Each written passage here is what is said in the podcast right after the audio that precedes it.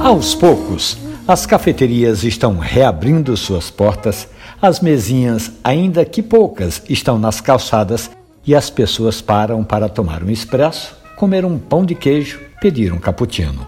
Um ouvinte nosso, um seguidor atento deste quadro Café e Conversa, que já está para completar 15 anos no ar aqui na Rádio Jornal, sentou-se, pediu um expresso, tirou a máscara para saborear o café e percebeu que o atendente não tinha trazido aquele copinho com água com gás. Surpreso, quis logo saber a novidade. Cadê o copo com água com gás que acompanhava o café expresso?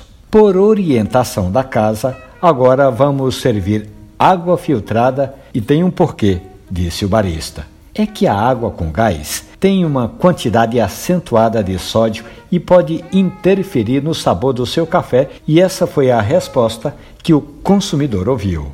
A água com gás tem essa mística de ser tomada antes do expresso para limpar o paladar, preparar para saborear o café, mas com razão.